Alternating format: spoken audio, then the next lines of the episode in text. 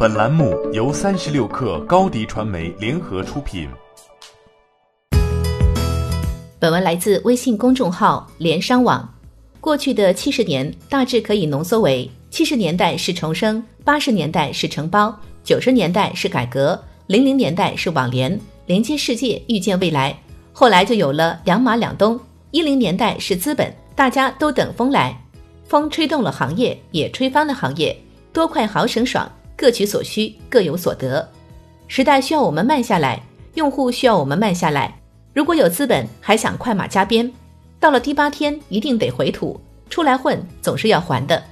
我觉得人的能力与企业的能力一样，都是有边界的，但行业的发展似乎是边界越来越模糊。最终胜出者到底是坚守者还是四面出击者？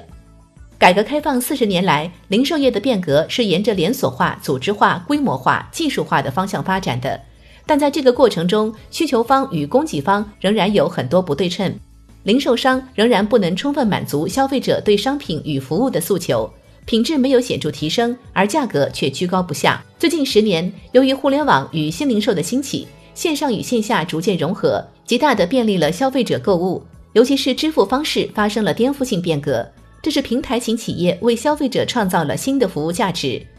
我国零售市场不缺实体店，更不缺电商平台，如今又加上了一个令人眼花缭乱的社群平台，三度空间弄得消费者无所适从。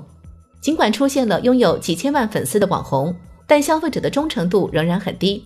零售市场严重缺乏可以让消费者绝对信任的零售品牌与零售平台。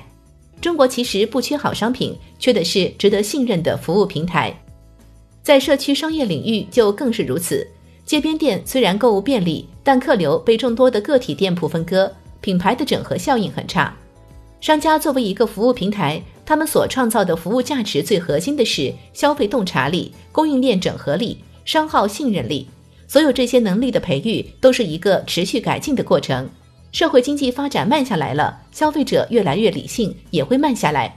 所以商家再也不能舍命狂奔，数字化也要向纵深发展，从引流、促销、营销向营运、管理、服务等方面发展。